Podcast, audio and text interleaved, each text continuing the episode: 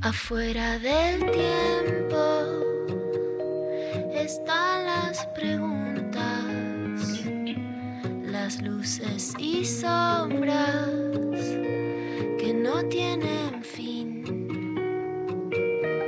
Ahí en la frontera están las señales,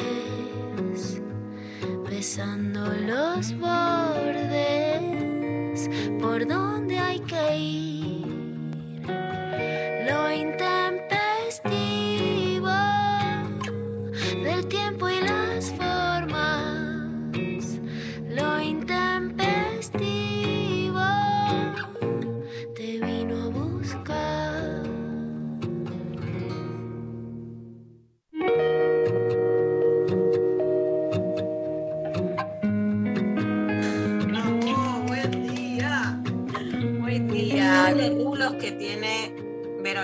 No, no se puede creer. La verdad, me No quiero ir.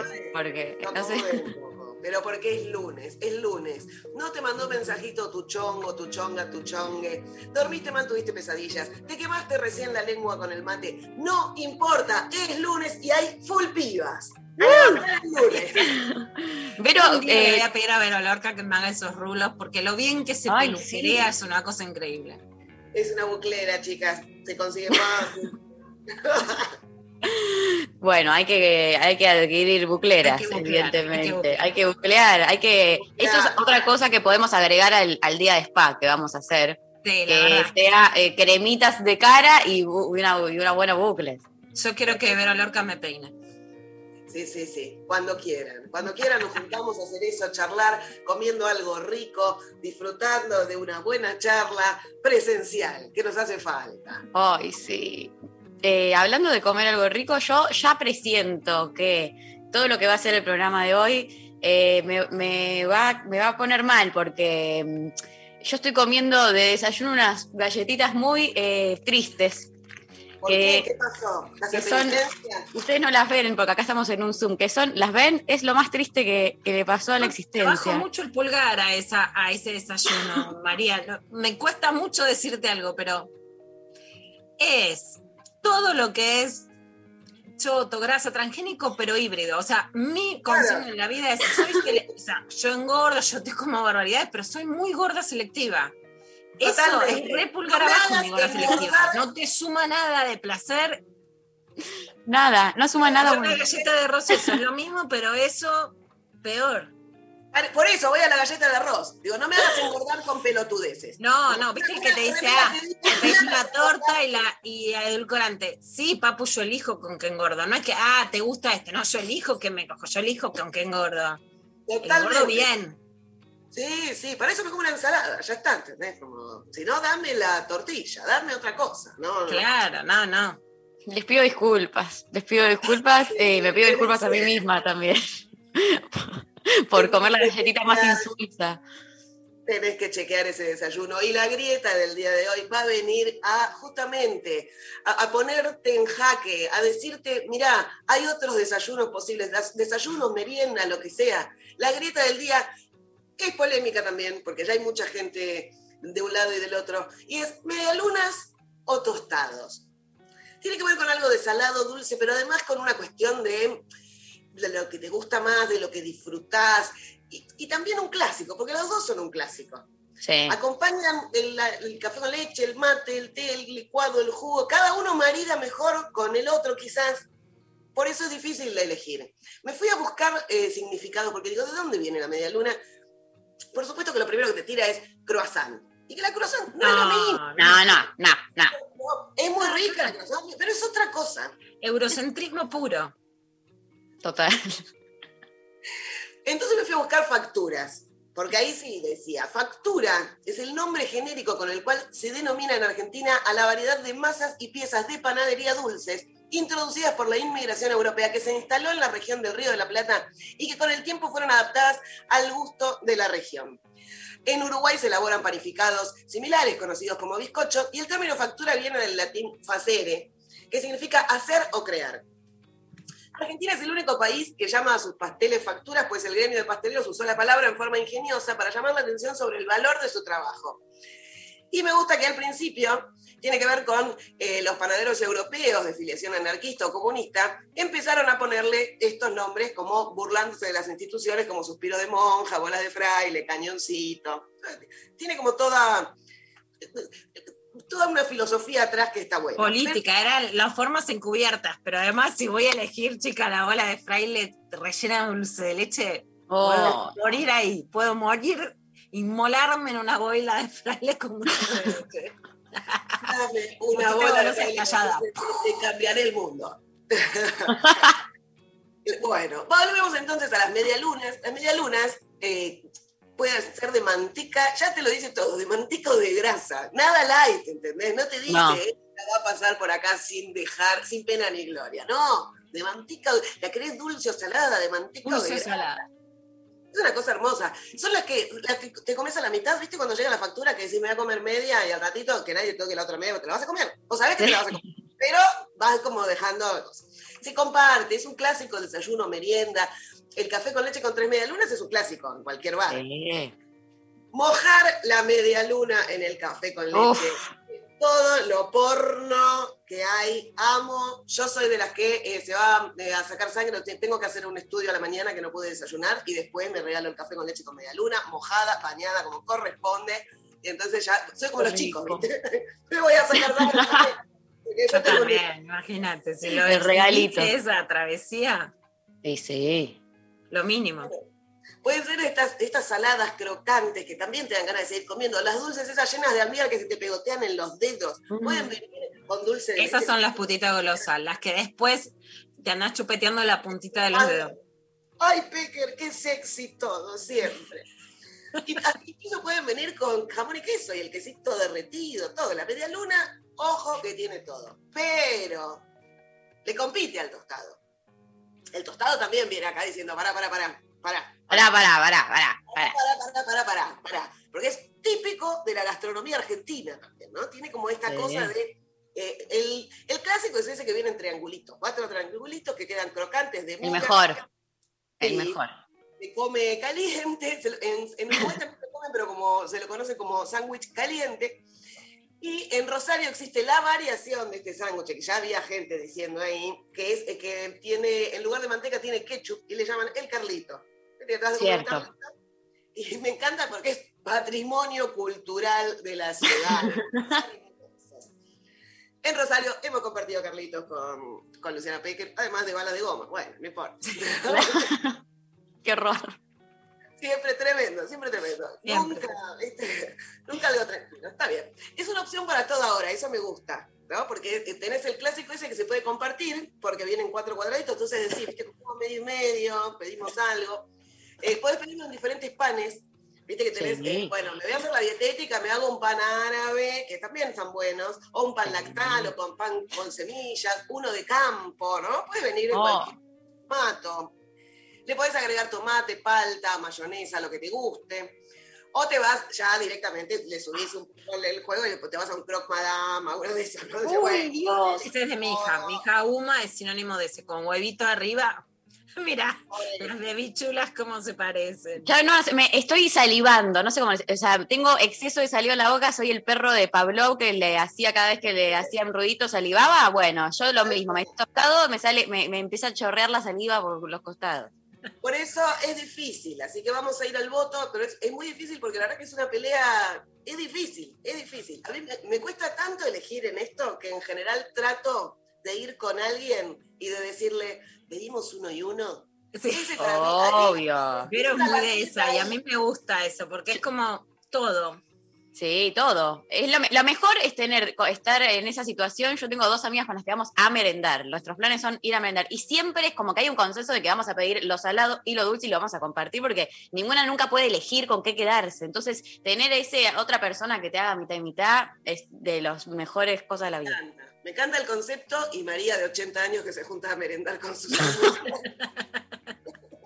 Está muy bien, le mandamos un beso. No salimos de joda, pero Decí que nos decimos a tomar el té. Agradecer. sí, sí. Tremendo. Ay, no, yo Dios. sigo diciendo mucho, no sé por qué, pero me quedó, digo, vamos a tomar la leche, que suena poco. No, Sí, no, me tengo que Te ir. quedó bueno, ahora, de bueno, te sin narizota. De carozo y narizota, me quedó tal cual, que yo quería que vinieran a mi casa a tomar leche, nunca vinieron. Nunca, mis padres nunca iban. La primera que te clavó el visto carozo. Pues tal cual. El primer clavado de visto fue carozo y narizota en mi infancia. Yo lo voy a poner en mi show. En mi próximo show, dice Luciana Pequer. Que me dejó con la leche. La leche- Te dejó con la leche sin tomar, ¿te das cuenta? Así no se puede. Bueno, Con la leche hirviendo. Desbarrancamos antes de arrancar. La el clavada de visto era azul, ¿no? El azul era carozo. El azul era carozo y narizota. Que El, el azul era el perro y narizota era una pulga de carozo que era, le hablaba a carozo. Mira, la conceptualización esa de que eran el perro y la pulga. ¿No? Bueno, eh, y otros datos que no le importan a nadie cuando tomemos la leche. Yo tenía- Me he dado cuenta, pero nunca me di cuenta que el narigón era la pulga. Bueno, sí, es así. Eh, Sí, sí, lo podemos googlear. Ahora en un rato, en el próximo bloque, vamos a estar charlando de toda la información de Caroso y Narizota. Mientras, arranco con mi voto. Mi voto, les dije, la primera es compartido. Me encanta compartir dulce y salado. Y si no se puede, voy a ir por el porno y la putita golosa, mojando la media luna del café con leche y chupándome los dedos. Ese es mi voto. Ah, No sé, bueno. no sé. Ah, bueno. Em, ok. Ok, ok, ok. Eh, yo quiero, eh, no sé, Vero Lorca si entró a Twitter, pero yo vi que ella eh, tuiteó eh, algo antes de empezar el programa y yo le mandé una respuesta que eh, sin saber qué iba a votar, sin saber qué iba a votar, yo algo se ve que, pre- que, que tuve un presentimiento, una intuición de que Vero Lorca iba a ir por ese lado porque me encargué de tuitearle eh, que, que las medialunas empiecen a correr porque ya está, ya está, es un partido ganado, ya, no, o sea, ya pueden salir corriendo. Eh, estoy, to- o sea, todo bien con las medialunas, eh, me encantan, con jamón y queso claramente es como eh, increíble. Ahora, al tostado, no hay. O sea, no, no, ya no, no sé ni por qué lo debatimos, porque a mí el tostado es como, o sea, yo podría vivir toda la vida a base de tostados, varios, de lo que sea, cualquier cosa que se pueda tostar ya me parece increíble, pero eh, el concepto del, tostado como algo base eh, sobre lo cual siempre, o sea, nunca, siempre la paso bien, es como que me siento mal, pum, tostadito, no sé qué, pum, tostadito, todo lo soluciono con un tostadito.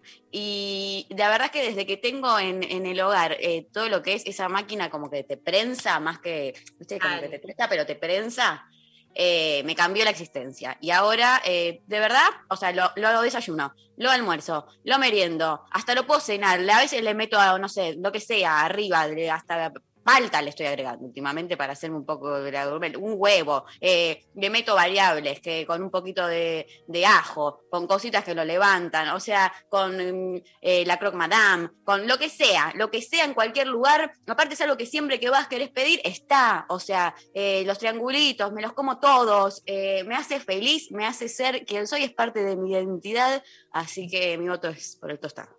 Estaba esperando que se levantara con, este es el partido de los tostados, porque cada vez iba subiendo la arenga, es una cosa tremenda. PDT, Partido de los Trabajadores, no, P del Tostado. Claro. Ay, por favor. Bueno, eh, no sé, o sea, yo creo que voy a salir perdiendo hoy, pero, pero quiero escuchar el resto. Ay, Bueno. ahora llora, se victimiza. ¿Vos te das cuenta de lo que? ¡Te bebotea! Bueno, bueno, está bien. Si hay que escuchar, escucho las demás. No sé para qué, pero bueno. Dice, viste, cuando los políticos dicen, bueno, vamos a escuchar a todos y se ponen a ver el celular en medio de la tele. Ay, sí, qué horror. Bueno, no, yo estoy por las alianzas. Creo que en la Argentina hay demasiada grieta y, y que hay que transversalizar las alianzas. O sea, estoy con la alianza Medialuna con Tostado. Creo que acá estamos del mismo lado. Es como todas votamos por la alianza, pero el tema es quién pone primero qué. Bueno, Claro. yo pongo primero las medialunas. Claramente a las dulces, o sea, las saladas afuera, no entran en mi lista, que vayan, que vayan separadas. En las pasos yo voy con las dulces. o sea, ¿qué es? No, o sea, para medialuna salada tostado, para una cosa híbrida que te deja acá, ¿qué es eso? Un tostado también queso, ¿no? Claramente. Ahora, la dulce, la dulce también cuando te dicen, ¿qué querés? Me da una dulce. Y te traen un cacho de harina que poco más te lo bajaron de, digamos, del trigo, que no tiene No. gusto a nada. Digo, ¿para qué engordé con esto? O sea, pedo. ¿por qué? Ahora, esa dulce llena de almíbar que te chupa los dedos, además que es blandita, bueno. Y la combinación con el café me parece magistral. Soy muy de mojar, muy de mojar. O sea, de hecho, también media luna sin café también me parece como que, ¿qué o qué? ¿Sí o qué o qué? O sea, ¿qué es eso? Y muchos recuerdos, especialmente ir a Mar del Plata con mis abuelos. Yo era muy chica y a ellos les costaba caminar, entonces a la tardecita, bien de señora totalmente, señora nieta, ellos se quedaban y yo me iba hasta la avenida San Martín a comprar las medialunas de Sabo, que para mí toda la vida serán las mejores, y volver y llevárselas a mis abuelos. Las de la Boston. ¿Te También, yo iba a Sabo, pero bueno. Completamente. Bueno, las de la Atalaya también, son, ahora son criticadas, eh, no son iguales. Fui, o sea, ¿viste esa Argentina que cierra el turismo por la pandemia y que cuando se abre, en vez de decirte bienvenido, vamos a sacar el país adelante, no te escupen porque no llegan a salivarte? Es cierto, o sea, peor no te pueden tratar. Es imposible pasar la vara de que te traten peor. Ahora, ese café con leche rutero con medialunas me encanta. Oh. No, no me digan que no son iguales porque me encanta. Totalmente. Es más, desafiamos a los oyentes a que nos digan dónde están las mejores medialunas y dónde están los mejores tostados. Totalmente. Ojo, Me encanta. ser- Podemos ser las- acá las catadoras. de- Uy. Sí, sí. ¿Saben?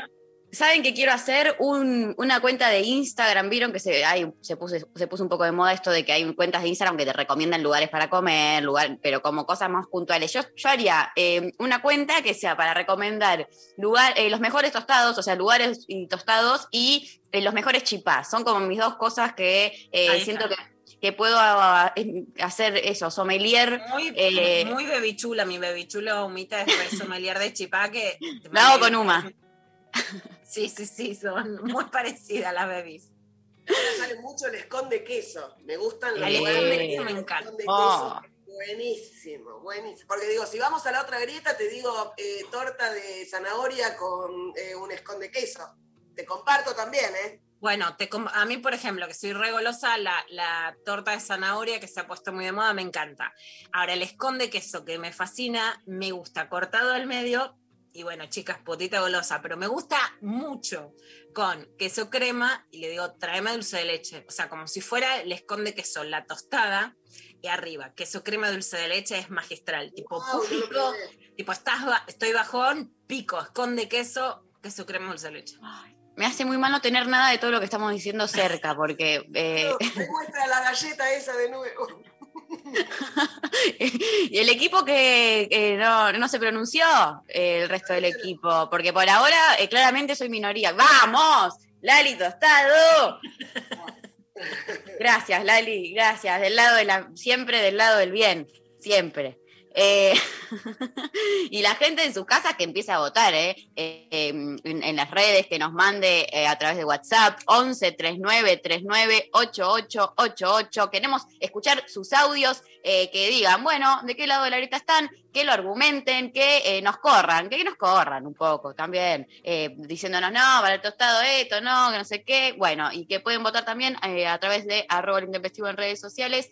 Acá, eh, media luna con jamón y queso. Bueno, me encanta. La opción, esa claramente es la opción superadora. eh, es como que Claro. la, la alianza, ¿no? La como alianza. que la unidad, el, el frente de También todos. recibimos mensajitos lindos, decilo siempre, siempre está Sí, bien. Sí, muchos mimos, mensajes mimos. lindos, por favor. Sí, mimos, que nos encanta, que nos la suben, que nos hacen felices. Así que bueno, les recibimos sus mensajes al 11 3939 8888 Mariana Medialunas. Así que bueno, eh, está bien. La gente tiene que ver, la- claramente aliarse con Lali y conmigo.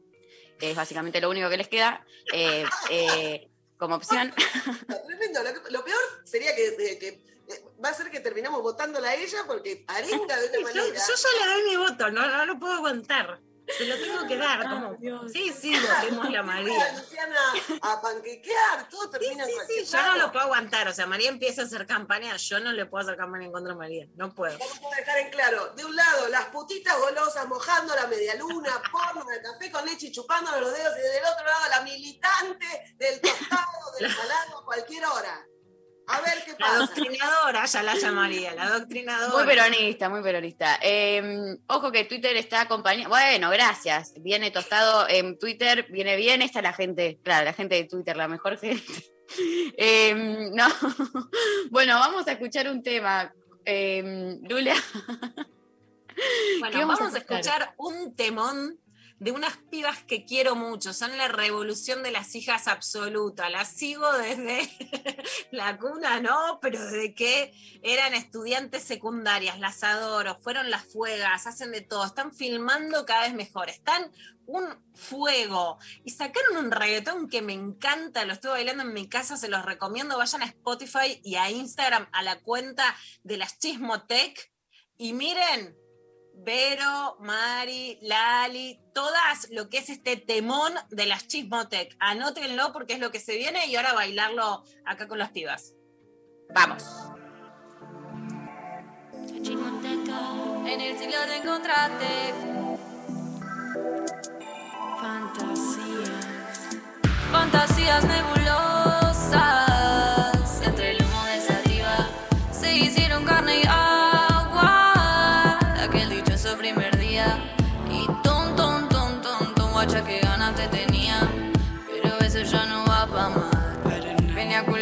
Amigas.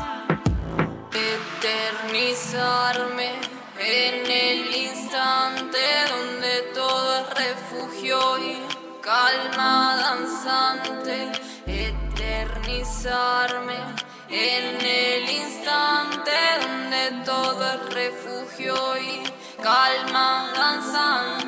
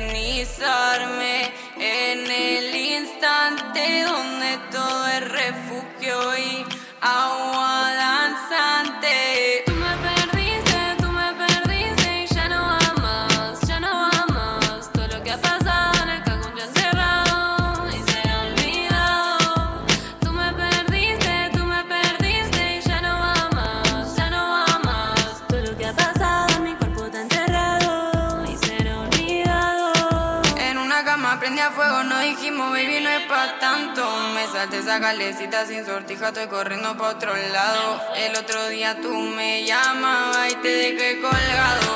Se ha jodido un corazón,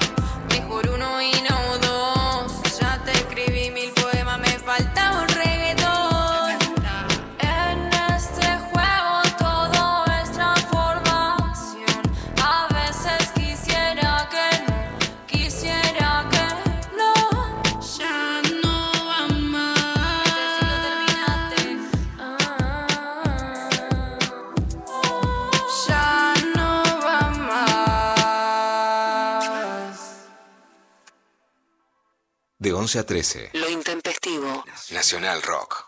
Estamos en Twitter. Nacional Rock 937. Información, música y delirio. Un gran plan. A la hora en que nadie se quiere levantar, acá ya estamos con los ojos bien abiertos. Un gran plan. Con tapa Marianita y el Toku. Lunes a viernes, de 6 a 8.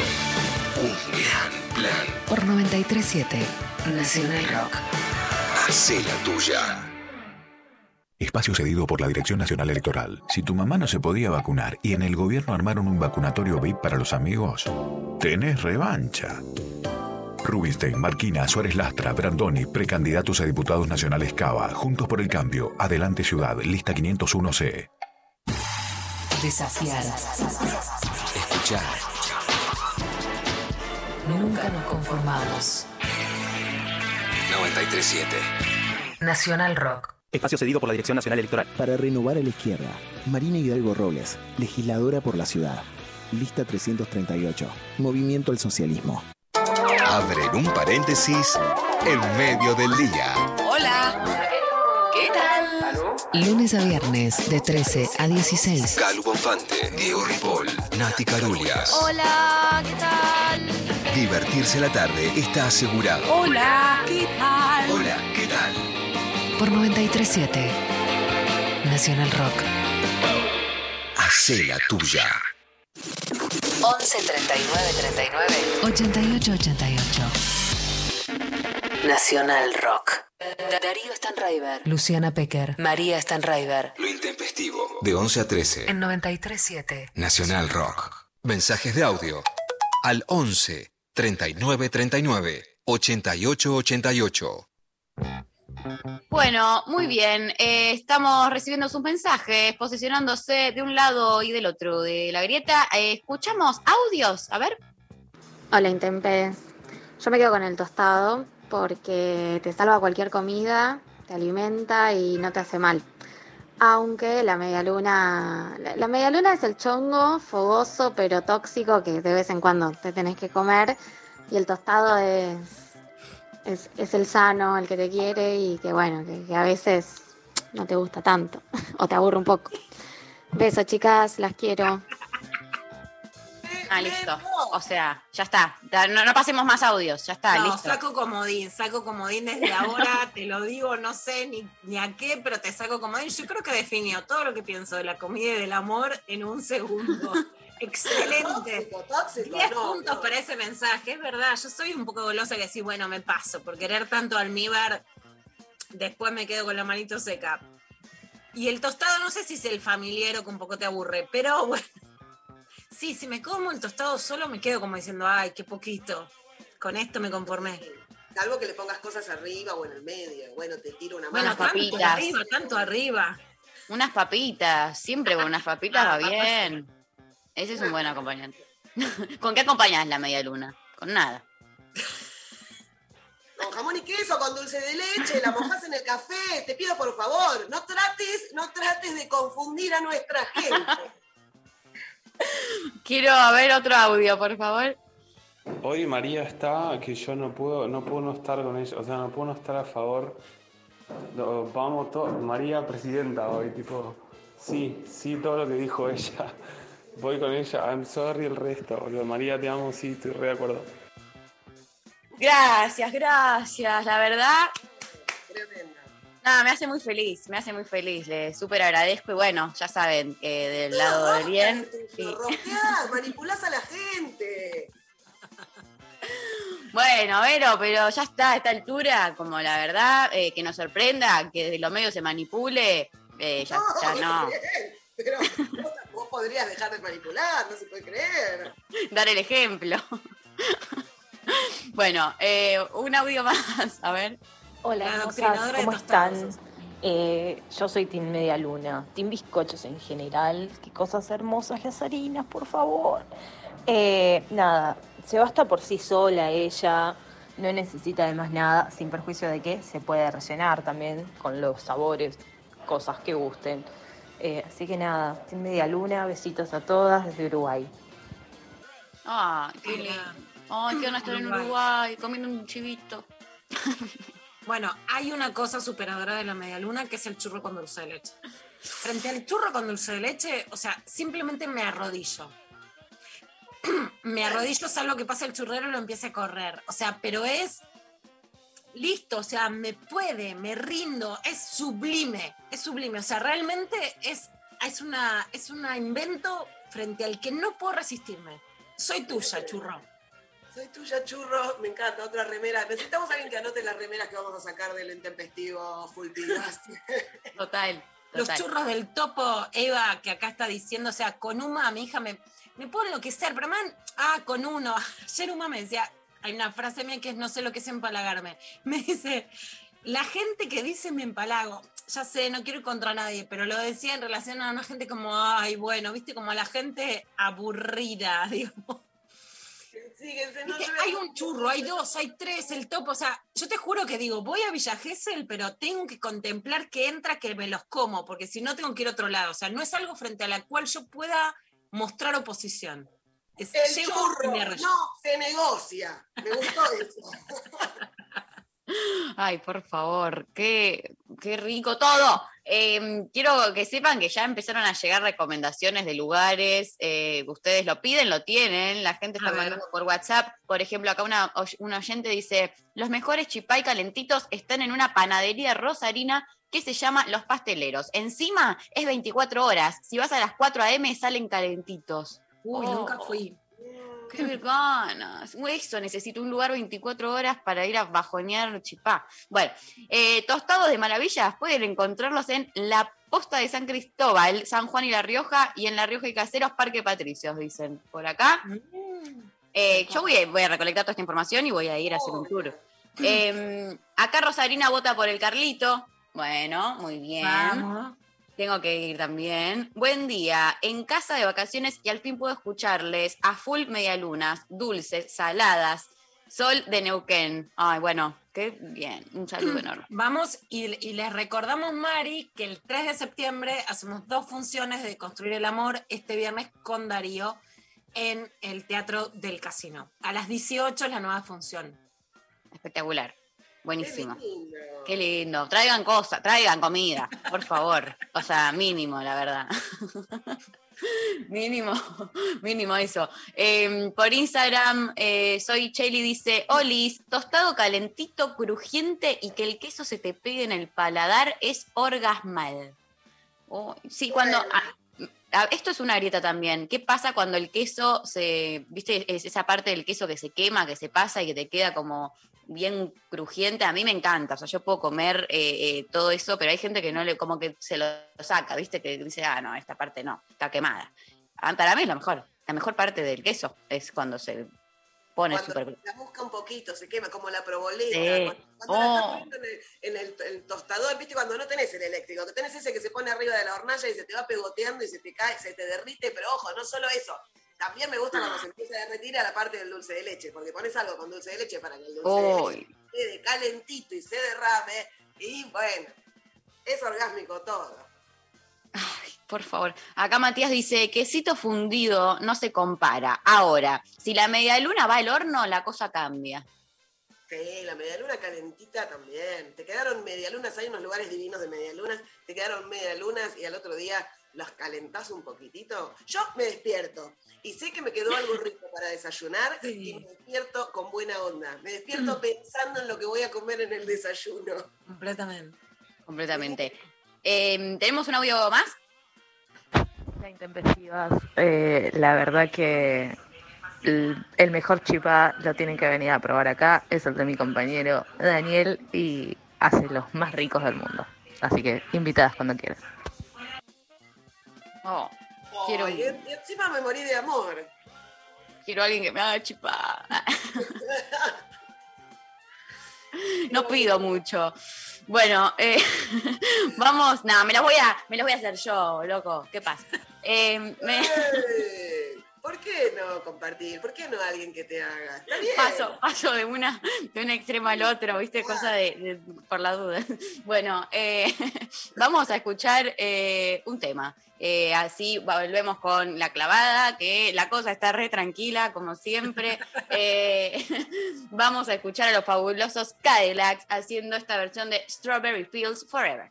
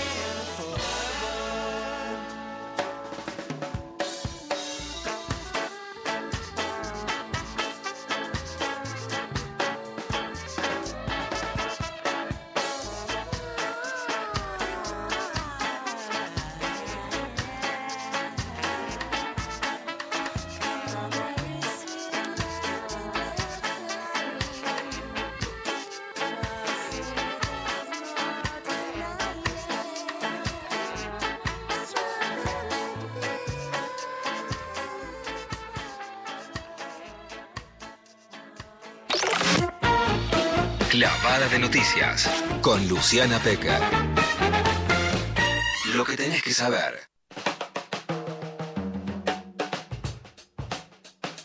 Bueno, ahí vamos con la clavada de noticias y un hecho de violencia que debería haber marcado mucho más la agenda periodística. Pasó el jueves a la noche, pero ¿por qué lo contamos hoy? Porque la noticia es que hubo un diputado que fue baleado, pero también lo poco que se difundió la noticia, la violencia política explícita en la Argentina tendría que haber generado mucho más repudio y además de mucho más repudio, también la, la sensación clara de que es un límite. Bueno, esto no es lo que pasó. Hubo un atentado en Corrientes contra el diputado correntino Miguel Arias durante un acto. Ahora está lúcido y estable, pero todavía hay muy poca información. Hubo elecciones en Corrientes, no se suspendieron por este, por este hecho. La verdad es que podrían haberse, aunque sea pasado como, como acto simbólico, son elecciones en donde el radicalismo intenta capitalizar este triunfo. Por supuesto, bienvenido eh, ese triunfo y la pluralidad democrática, pero es impactante, sí, lo que pasó en Corrientes. Los principales dirigentes radicales viajaron junto a Facundo Manes a Corrientes y también Mauricio Macri saludó al gobernador a través de las redes sociales. Esto es más que nada lo que cuenta por, eh, bueno, La Nación sobre este, este triunfo del radicalismo del gobernador Gustavo Valdés. Pero vamos a escuchar el momento en donde sucedía el disparo a Arias. El domingo pongan la boletita del, progreso, la boletita de la fuente laboral, la boletita que no tenemos que irnos a buscar trabajo a otros lados, que va a cambiar la historia de Tapaicua. Para eso estamos acá parados hoy. ¿En serio? No. Ah, bueno, este era el momento donde se veía un disparo. Realmente es sorprendente, y hay algunos periodistas que lo señalaron, la poca repercusión del hecho. Si la violencia política sigue creciendo en la Argentina, como vemos un magnicidio, mataron a un presidente en Haití este año, uno ve, por ejemplo, la serie El cartel de los sapos y te muestran cómo Pablo Escobar eh, mató a un candidato presidencial y quiso asesinar a otro, digamos, ¿no? Un, nivel de violencia política muy explícita en toda América Latina. Que haya balazos contra un diputado tendría que ser una alerta. No lo fue en las elecciones. La interpretación de Máximo Kirchner es que hay una violencia desatada por los medios de comunicación, que es el caldo de cultivo para esto. Después La Nación o Clarín lo ridiculizaron como Máximo culpó a los medios por la violencia política, pero es muy difícil parar la violencia que hay en la Argentina, esto decía Máximo Kirchner. Tenemos que entender que ese odio de los medios de comunicación que estigmatizan siempre sectores políticos son el caldo de cultivo de gente que después va y actúa de esa manera, porque aparte saben, no es nuevo. Allá en la ciudad de Buenos Aires apenas comenzaba el gobierno de Macri en la inauguración de una unidad básica de nuevo encuentro desde un edificio tiraron tiros contra compañeros y compañeras que estaban en esa inauguración hiriendo a dos compañeras. Y hace un par de meses nomás, sin que aún sepamos qué pasó, en la ciudad de Bahía Blanca pusieron una bomba en una unidad básica. Bueno, Máximo Kirchner se refería a un atentado que hubo hacia un local de nuevo encuentro en Villa Crespo, después también este, en donde dos, chicas militantes quedaron heridas. Es importante recordar eso porque además en la grieta se intenta decir que los republicanos y los institucionales son, digamos, el arco político de Juntos por el Cambio, de de Cambiemos, de Juntos, como se denominen, y que el kirchnerismo, el albertismo es la brutalidad y la posibilidad de menos resortes democráticos. La verdad es que lo que pasó en Corrientes es un antes y un después, y Máximo hacía referencia, bueno, vos agitás el ambiente, después eso hay consecuencias. En los títulos Clarín ya lo sale a ridiculizar, pero una vez determinados eh, actos de violencia, después una sociedad muy caldeada que sentís que hay gente que la está apretando y que además está sesgando la idea de institucionalidad, porque por algo parece que no ha pasado nada cuando se puede disparar a un diputado que era, en este caso, el Frente para Todos. Yo no entiendo cómo no tuvo más límites. Ahora, Máximo decía, los medios fogonean esto, regresa Mirta Legrand, paréntesis, por supuesto, es loable y en esta me sumo, me genera respeto que una mujer de Sí, más de sí. 90 años vuelva a trabajar en la televisión, de eso ninguna duda respeto. Invite a una mesa fuerte derecha, Babi Echecopar. Miren las palabras con las que terminan definiendo la situación actual. De vuelta, la banalización del nazismo. Un día estaba en la esquina de Radio 10 y pasó una combi que lleva chicos al colegio y van nada más que el tipo de la combi es un nene de 3 años, 4, de jardín. Y de la ventana de atrás se asoma y dice, devuelvan a Maldonado con vida al nene, que no tenía idea de lo que estaba diciendo. Este es, es un trabajo de muchos años, ¿eh? son 20 años, los pibes que hoy tienen 20 años. Así empezó el nazismo. ¿eh? Así empezó el nazismo. Bueno, yo lo digo y se enojan, pero digo, no, no tiene que ver con Hitler, tiene que ver con la teoría gebeliana. Babi, ¿le parece como mucho? Eh, preguntó Mirta. No, nos reímos Uh. por supuesto porque es lo único que podemos hacer. La verdad es que así empezó el nazismo. Es muchísimo. No.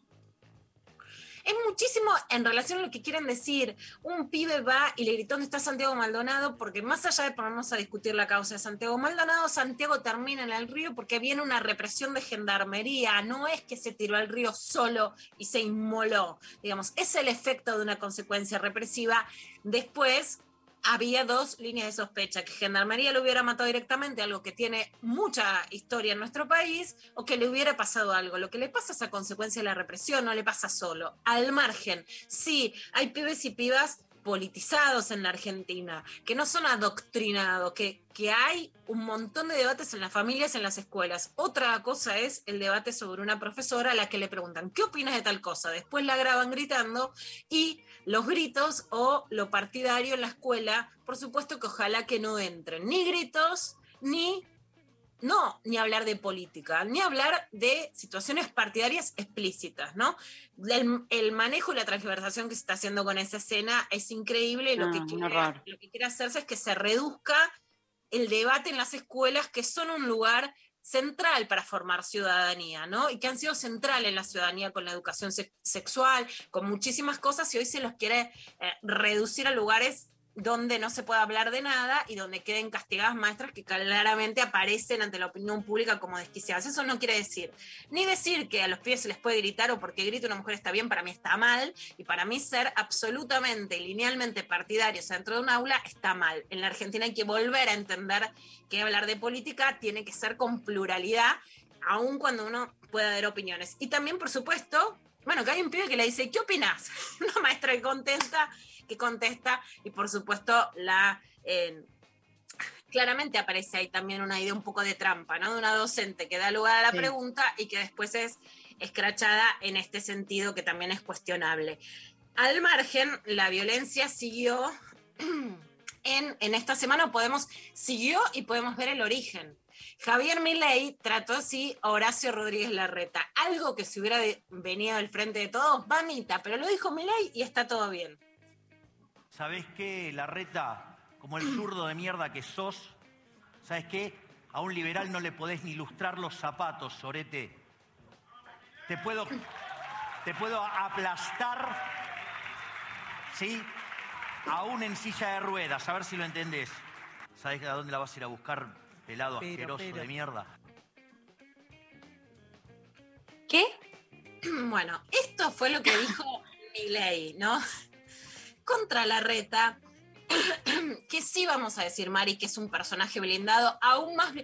Tuvo siempre menos carisma que Macri y que Vidal, ese siempre fue su lado débil. ¿Por qué llegaron ellos a lugares, digamos, mayor expectativa política? Claramente en carrera presidencial de la reta, pero más blindado porque tuvo un mejor manejo con el peronismo clásico, no digamos con todo el peronismo, pero con ciertos sectores del peronismo con medios de comunicación a los que hace muchos años está aliado con pauta publicitaria y también con políticas muy estratégicas con barrios populares como claramente la Villa 31, ¿no? No es lo que, que no por nada Milei va este fin de semana y lo que dice es los planes sociales no se pueden sacar hasta ahora. O sea, de ser un liberal que parece que el Estado no iba a ayudar en nada, va a la 31, que es el es el corazón popular de la Argentina, pero con mucho, con mucho trabajo político y es básicamente un lugar donde la reta ha puesto muchísimo dinero para construir la cancha de fútbol, edificios al lado, donde hubo problemas en algunos sentidos, pero donde hay mucha plata para que la Villa 31 esté mejor urbanizada y con mucha incidencia del arretismo, va Milei ahí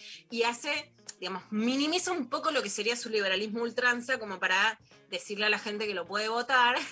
Y es que y si que no- les va a sacar todos los planes sociales. Y sí.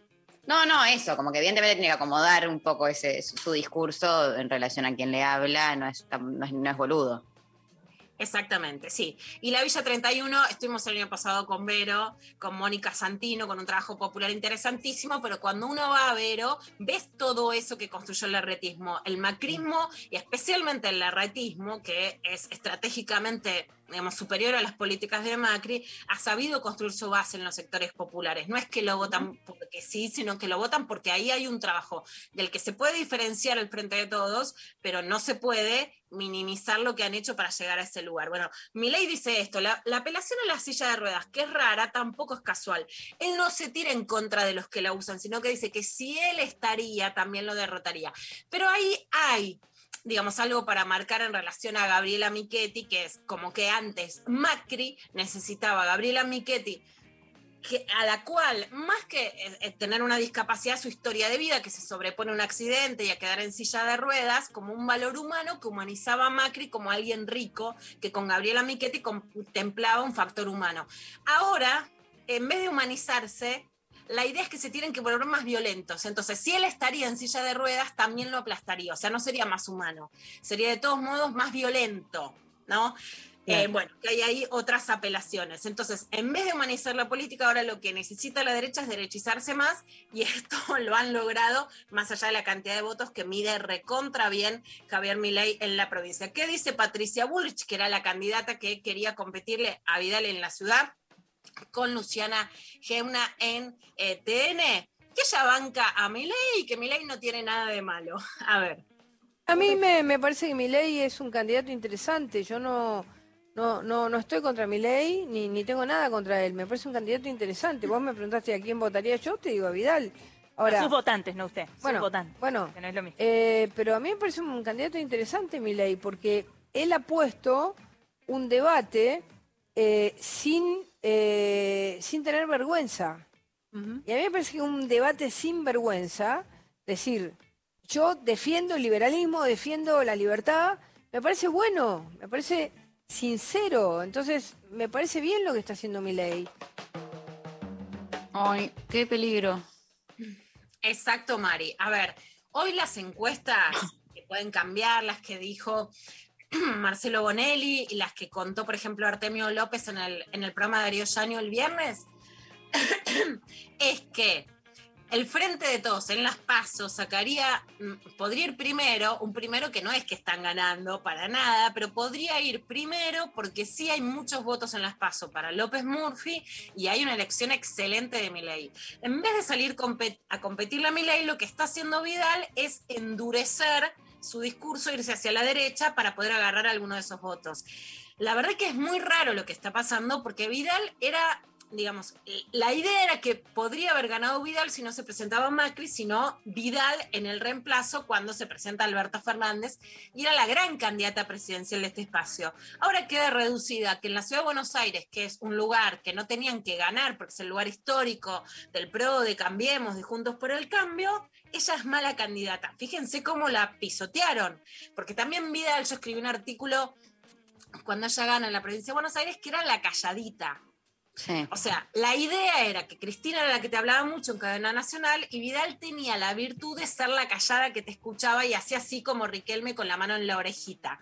Bueno, ahora lo que le critican es que ella no habló. O sea, ser la calladita era virtud post-kirchnerista y ahora es defecto, porque la que habló y se enfrentó al albertismo es Patricia Bullrich. Y Patricia Bullrich, en medio de la campaña, le enrostra, yo era mejor candidata. Agárrate, los pimpinela un poroto. Eh, por la verdad, Bullrich, ¿usted era mejor candidata que Vidal? ¿Sí?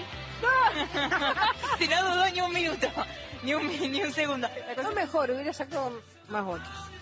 ¿Por qué Eh, dice que hubiera sacado más votos? porque lo siento, porque lo veo.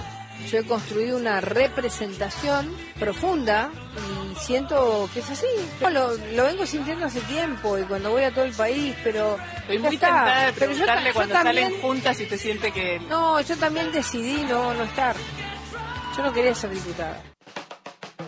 Está buenísimo esto de que ahora las cosas eh, se sienten. No, ella siente que los votos, o sea, siente que eran más votos. No hace falta después ver cuánto. Se- se- consentirlo ya está.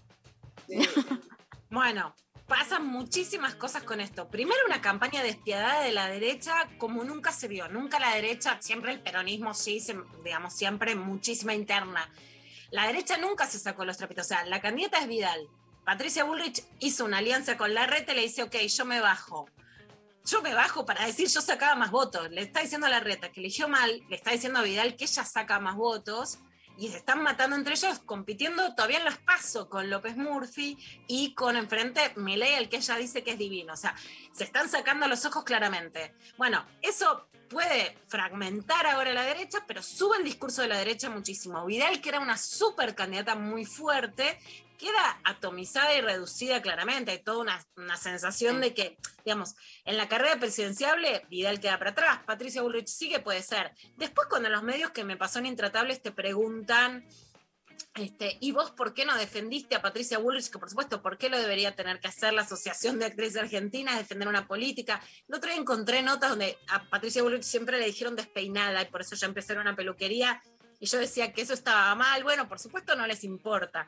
Pero el partido claramente ve a una mujer fuerte y la corre. Claro que va a haber mujeres de derecha en un país donde además conseguimos una paridad de 50% y no pueden no poner candidatas mujeres. Y por otra parte, una derecha que se sube a un caballo que no tiene fin y que hay que ver hacia dónde nos lleva ese discurso más allá de cuántos votos se corren. Picante y pobre la campaña electoral este año en la Argentina. Gracias, Lula. Eh, nos vamos a la pausa escuchando a Les Cumbia Queers Médano.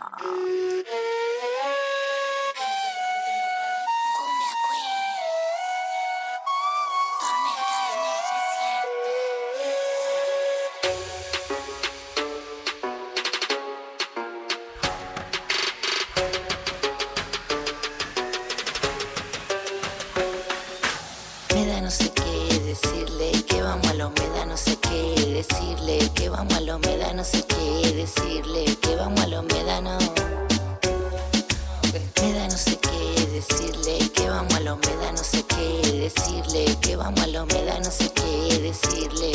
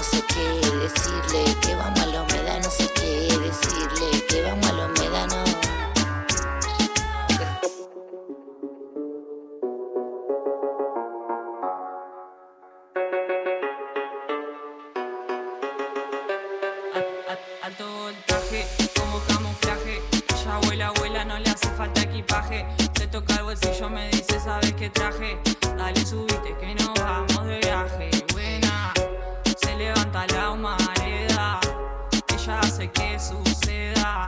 Me dice, no me retroceda. Nunca tiene fuego, te lo pide y se lo queda. Nunca tiene Nunca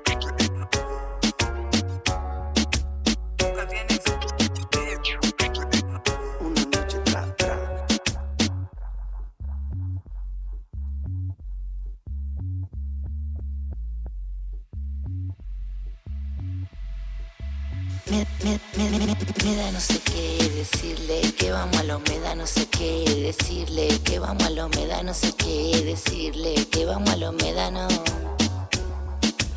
Me da no sé qué decirle, que vamos a la humedad, no sé qué decirle, que vamos a la humedad, no sé qué decirle, que vamos a la humedad, no.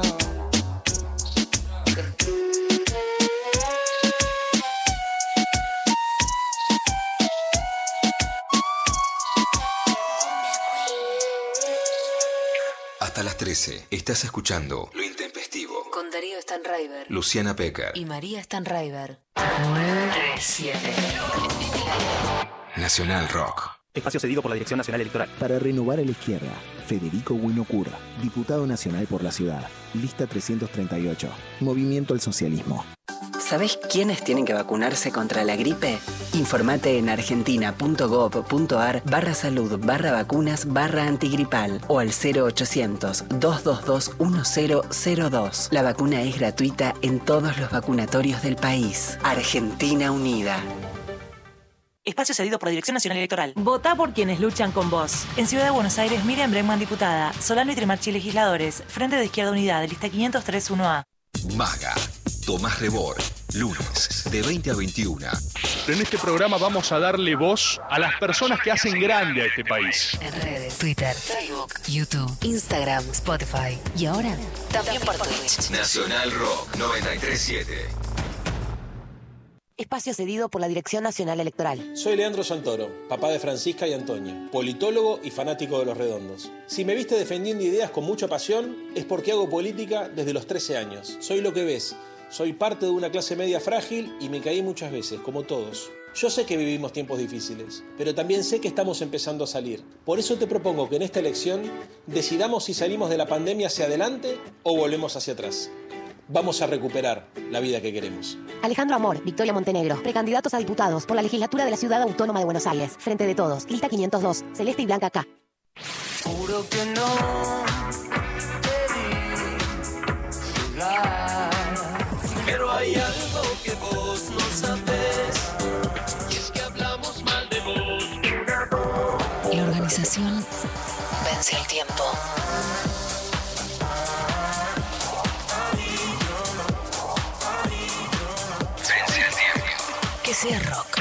Gustas tú. Me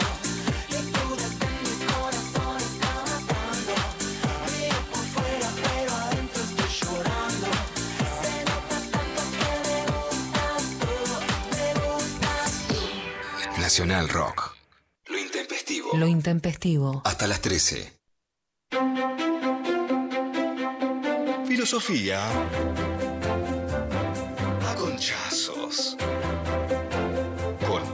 Lorca.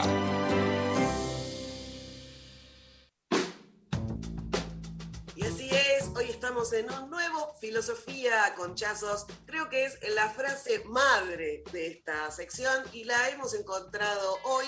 Y dice así, es la concha es la medida de todas las cosas. Si bien... Llegó el día, llegó el día. Si Al fin. Sí, habíamos hablado de esta frase como la original, que obviamente hablaba de los hombres, ¿no? Como el hombre, la medida de todas las cosas. Ne, ne, ne, ne, el hombre, bueno, ya está, Bart, ya te vimos, correte. Y entonces fuimos a lo que tenemos que decir. Sí, señoras, sí, señores, sí, eh, señores, no sé cómo de- va la E ahí. Es la concha, es la medida de todas las cosas. Porque hay muchas formas de decirle a la concha y todas son en general feas. Viste que primero que le decimos vagina y vagina es la parte de adentro, eso está mal. Se llama Sí. vulva. Vulva es una linda palabra. Vulva es linda. Esa pero no la usamos, no la usamos. Viste que usamos eh, cotorra, cacerola, argolla, chucha, cachucha, cachufleta, chochi, pochi, pochola, pocholeta, canaleta, cueva, zanja, raja, el tajo, el hachazo, el felpudo, la bigotuda, paella, Mm. mejillón, almeja, empanada con flecos. Entonces, no. No. Vamos a ir con concha, porque la palabra concha está usada siempre como algo negativo. Conchuda, Sí. sos conchita, concha seca, concha afligida. Nos mandan como insulto a la concha de tu madre, a la concha de tu hermana, a la concha de la lora. Dicen que no es fotogénica, que es fea, que tiene olor a pescado, que mejor cerrar las piernas. Y acá queremos abrirlas, con quien se nos cante. Amigate con tu concha, escúchala, tiene mucho para decir. Querela como es, es única, es tuya, mimala. Dale felicidad a tu concha. Queremos conchas libres y felices. Queremos darle visibilidad a la concha. Queremos nombrarla. Y por eso lo puse en Instagram también para que juegue la gente y les decimos a los oyentes que pueden participar a partir de ahora también, pero voy a leer algunas de las que propusieron porque dije, pongámosle concha a la película, a la canción y al refrán. Para Me encanta. decir concha. Así es. Pueden sumar ustedes la que se les ocurran, voy a leer algunas. Dale. Harry Potter y la concha filosofal. Claro que sí.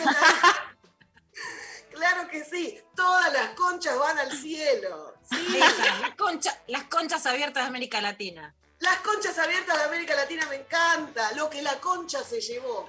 ¿Viste? Queda divino. El silencio de las conchas. Ese no me gusta, pero es para darle vuelta. Nueve conchas y media.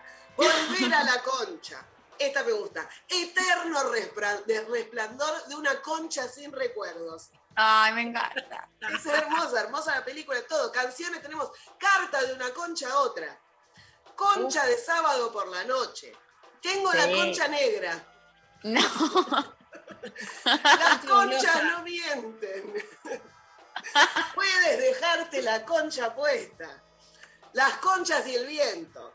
Todo lo que necesitas es una concha. Refranes. La concha sabe más por vieja que por concha. Concha que no has de beber, déjala correr. Cuando la limosna es grande, hasta la concha desconfía. La concha aprieta, pero no ahoga. No hay concha que dure 100 años. La concha sola bien se lame. Más vale concha en mano que 100 volando. Y por último, no hay concha que por bien no venga. Así Vamos. podríamos seguir. Les invitamos a que nos manden sus frases con concha, pero hoy nos retiramos con la concha en alto, repitiendo, la concha es la medida de todas las cosas. ¡Bravo! ¡Bravo, Vero! Grosa. Una remera Muchazo. urgente. Gracias, Vero. Eh, vamos a la pausa escuchando a Babasónicos Deshoras.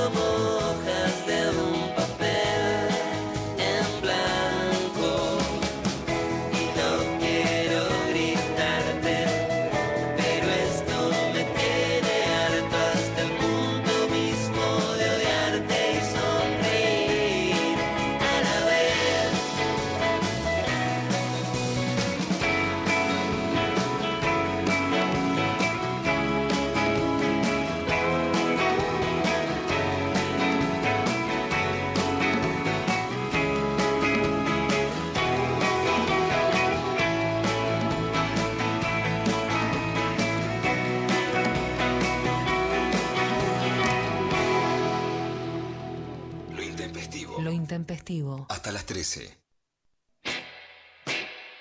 Bueno, mensajes de los oyentes, a ver qué onda, cómo se posicionan, les escuchamos. Buen día, buen día, buen día, ¿cómo están? Sí, el tostado es, es un mimo al alma, lo dije en Instagram y lo digo acá, sea lo que le pongas, esencialmente tiene que tener queso, pero después, como lo hagas, para mí es, es un gustazo siempre. Esa cosa crujiente y ese... Es un placer, total, demasiado placer. Cuídense y sean felices y bueno, todo eso. Bueno, gracias. Dos, ta, do. Ay, mirá, y le, le bebotea, ¿viste? Ay, No, no, yo, eh, Con el quesito derretido, sí, está bien. ¿Quién más vota como nosotros? ¿No? Ay, Dios, pero me, me, me liquidas. Eh, quiero que sepan que llegó por Instagram las Chismotec, nos dijeron que se posicionan del lado de las medialunas, ¿eh? Había que decirlo. Las son golositas, son golositas. Grosas totales. Eh, ¿Escuchamos otro audio? A ver. Hola chicas, yo soy fan de las tostadas con palta. Me encanta mojar la tostada en el café, me encanta el sabor cuando se derrite, se va desintegrando la, la palta, me encanta. Y bueno, ahora estoy desayunando por segunda vez y como ayer fue mi cumple, estoy desayunando una tortita de chocolate con dulce de leche y crema moca. Real, chupeteando la cuchara. Les mando un beso Oh. grande, Adri, de Tucumán. Feliz cumple. Adri, feliz cumple. Y bueno, el día, el día posterior, que te quede torta con chocolate. Eso, eso Oh. que decíamos, te despertás a la mañana y sabés que hay torta en la heladera que quedó de ayer y decís, qué felicidad, qué lindo. Ahora, Qué- nunca qué mojé la palta en el café.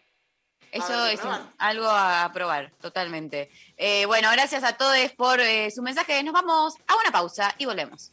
Luciana Pecker, María Stanraiver. Vero Lorca. Estamos en Facebook. Nacional Rock 937. Espacio cedido por la Dirección Nacional Electoral. Que la enfermería sea reconocida como profesional y tenga banca en la legislatura. En Cava, Cele Fierro Diputada. Lista 503, 10R, NSTN Frente de Izquierda Unidad. Los martes a las 20, la hora líquida.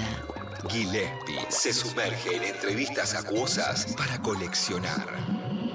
La hora líquida. Martes de 20 a 21 por 937. Nacional Rock. Hace la tuya. Tuya. Espacio cedido por la Dirección Nacional Electoral. Salimos a buscar las vacunas. Salimos de vacunarnos y de a poco las cosas nos van a empezar a salir. Los amigos van a salir. Las familias van a salir. Vamos a salir al recreo. Las pymes van a salir. Vamos a salir a cosechar. Vamos a salir a la igualdad. Los fulbitos van a empezar a salir. Los trabajos van a salir. Vamos camino a encontrarnos con la vida que queremos. Leandro Santoro, Gisela Marciota, precandidatos a diputados nacionales por la Ciudad Autónoma de Buenos Aires. Frente de todos, lista 502, Celeste Blanca acá. La ciudad. Caos. Todo sigue igual. Pero suena mucho mejor. 93 7. Nacional Rock. Entrevista intempestiva. Fuera del tiempo están las palabras. Bueno, muy bien, estamos al aire, un nuevo bloque de este programón de día lunes y Lula, adelante. Bueno, estamos con Paula Pérez Alonso, es escritora y una editora mítica de Editorial Planeta. Acabo de sacar un libro que se llama Caidú de Tusquets, tiene una tapa divina con unas botas de gamuza y un perro con una mirada que es alucinante. Paula escribió muchos libros, muchos libros, El agua en el agua, Frágil y El gran plan, pero hacemos un poco de, de contándole a María en esta historia, Paula. Bueno, un libro que nos marcó mucho, más allá de si lo leímos, que fue un titulazo de época, que se llamó, no sé si casarme o comprarme un perro. Era una época donde todavía no, no saber si casarse era muy disruptivo. Y la idea del perro amorosa también. Ahora el perro, el gato, no solo la gente tiene más, sino que apareció más la idea, digamos, familiar, amorosa del perro, el gato en la vida de las personas y de las mujeres. Bueno, no tengo pareja, yo tengo mi perro. Pero fue completamente disruptivo, Paula, lo que hiciste en este momento y de hecho Sí. me, me impacta como volvés a la idea de, del perro y del amor con ahí el perro en el medio en, en Kaidú, que voy a hacer la presentación oficial, es otra historia de amor. Presentar a Kaidú como la historia de amor entre una mujer y un perro puede reducir su potencia expresiva y su carga de ambigüedad a los ojos del lector, pero no deja de señalar un centro certero y audaz de esta novela, el encuentro con un otro que modifica para siempre la vida. Este es tu nuevo libro. Bueno, Paula, primero con, contame porque me reinteresa. A mí de joven me marcó muchísimo ese título. De hecho, para mí es un título de época completamente. ¿Qué fue lo que pasó cuando sacaste, no sé si casarme o comprarme un perro? ¿Y cómo retomás ahora la idea del perro entre lo amoroso con Kaidú? Sí, gracias, Luciana. La verdad que eh, lo de no sé si casarme o comprarme un perro fue algo que a mí me, me superó completamente porque yo eh, tenía ese malestar, ¿no? Ese malestar de, de toda esta cuestión de que no había otra manera de vivir que pensando en casarse, pensando en tener una pareja, pensar en, en hacer una familia, en tener hijos. Y bueno, y ese título, yo sentía que tenía un gran título. eh, es más, algunos amigos escritores me decían, tenés que inscribirlo en el registro de, de la propiedad intelectual, te lo van a afanar. Y yo no lo, no lo inscribí eh, y creí que iba a ser una tirada de 3.000 ejemplares eh, muy tranquila, porque era una novela muy densa, a pesar de que densa en el buen sentido, ¿no? De que era de muy, muy trágica. Después eh, empezaba con ese título, pero después el pasado de la protagonista, que se llamaba Juana, eh, es como que se le viene, aparece y es imposible para ella seguir viviendo en ese tono tan desprejuiciado y de provocación. Y eh, entonces tiene que hacerse cargo de ese pasado que vuelve a ella y la, y la novela empieza eh, de, eh, de un modo y sigue después de, de- otro modo muy dramático, incluso el tema del suicidio aparece de una manera bastante, bastante fuerte, incluso tengo la experiencia increíble, maravillosa que pueden pasar con los libros, de que una linda poeta joven eh, y actriz me encontró en la presentación de un libro en ese momento, cuando no sé si casarme estaba siendo muy leído y me dijo, me salvaste la vida, me estaba por suicidar y no me suicidé, gracias a tu libro. Y me quedé yo congelada y, y- y nada, muy impresionada porque, porque alguien inteligente era capaz de ser afectada por un libro, ¿no? Esto que pasa con los libros a veces es una cosa maravillosa y, y a mí de todas maneras empezó a reimprimir el libro sin parar, sin parar, tenía un boca a boca constante y vendió mucho acá y mucho en América Latina y en España, muchísimo, fue un bestseller terrible y, y bueno, eh, evidentemente di con algo que estaba en el aire, no era tan consciente yo de que había ese malestar que estaba tan, tan eh, eh, extendido. ¿En, en qué año fue, Paula, para, para situarlo en el contexto? En el año 95. Claro, en el 95, eh, digamos, casi no se hablaba, como decís, de ese malestar con el casamiento en la Argentina y tampoco de ese, de ese lugar de los animales. Hoy es muy habitual. Por supuesto, un poco la idea de la familia convencional es la casa, los dos hijos y el perro. Aparece el perro como un lugar clásico, Claro, pero hoy claro. es mucho más clásico. eh, por supuesto, mujeres que te dicen, son mi familia, son mis hijos. Otros dicen, bueno, no se le puede dar el lugar de hijos. Sí, bares que tienen el, el, digamos, el recipiente para poner agua, pet friendly, Sí. ¿no? Eso apareció también desde un mercado hasta una amorosidad muy fuerte, pero que tampoco estaba. Por supuesto, con los gatos, acá la tenemos a Lali, a Lali Gatuna, que es una de las productoras del programa, también aparece. Y Caidú retomás esa idea del, del amor al perro. A ver, voy a leer cómo empieza, porque está muy impresionante eso que puede pasar más allá de lo que de lo que aparece ¿no? entre un hombre y una mujer. Cuando conocí a Caidú, el perro de Juan, no imaginé que me casaría para toda la vida. O sea, de no sé si casarme o comprar un perro, casarse, pero ¿con quién?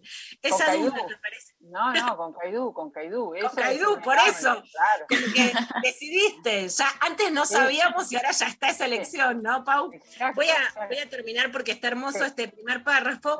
Una duda que aparece cada vez que nos enamoramos y a punto de comprometernos, nos embara estúpidamente, nos ronda y nos acecha como si no existiese la posibilidad del error, como si los seres humanos debiéramos evitar equivocarnos y a pesar de nuestra voluntad no fuéramos a tropezar de un modo repentino con los papelones más ridículos, despiadados o patéticos. Bueno, este es el primer párrafo. Y vos decís, antes era, mira, un poco en los 90 era, no sabemos muy bien qué hacer. Y ahora elegimos. Mejor perros de verdad a hombres perros. Exacto, totalmente, sí. No, te digo que es bastante extrema esta novela en un punto, eh, sabemos, hay una tradición de novelas con perros muy clásicas, como la de Virginia Woolf, eh, que es una escritora que yo admiro muchísimo, eh, que, que escribe Flash, que es un perro que es de su amiga Elizabeth Barrett, y lo elige, a- a- a- al- elige la mirada de, del perro para describir la sociedad en la que viven ellos, ¿no? Eh, eh, es- pero es un perro doméstico, Flash, es un perro absolutamente doméstico. Y también hay otros, ¿no? Tipo Paul Oster o John Berger, que escribieron sobre perros callejeros, pero siempre es- el perro como esto que decís vos, la foto de la familia con el perro que tranquiliza, porque para encontrar la foto de la tapa de Caidú, nos vimos en muchos problemas, porque todas eran estas situaciones idílicas de la armonía, de la felicidad con el perro, viste, de la cosa esta que, que- que- es todas imágenes tranquilizadoras. Y yo lo que quería era una imagen que te generara una, una cierta inquietud, ¿no? Y la mirada de ese perro es, ¿qué mira? ¿Qué está pensando? ¿Qué está mirando? Porque está la tapa centrada en la mirada de él. Entonces, eh, tenía que ser algo inquietante, porque verdaderamente la protagonista de esta novela, Aina, se enamora de Caidú. Está, está en, una relación con Juan, eh, que, prospera, que no se sabe a dónde va. Ella no quiere que le hablen de planes, de, proyectos. Es una persona que nunca vivió con nadie y no tiene, no tiene, tiene pensado vivir, eh, pasar por esa experiencia de la convivencia. Es bastante reacia.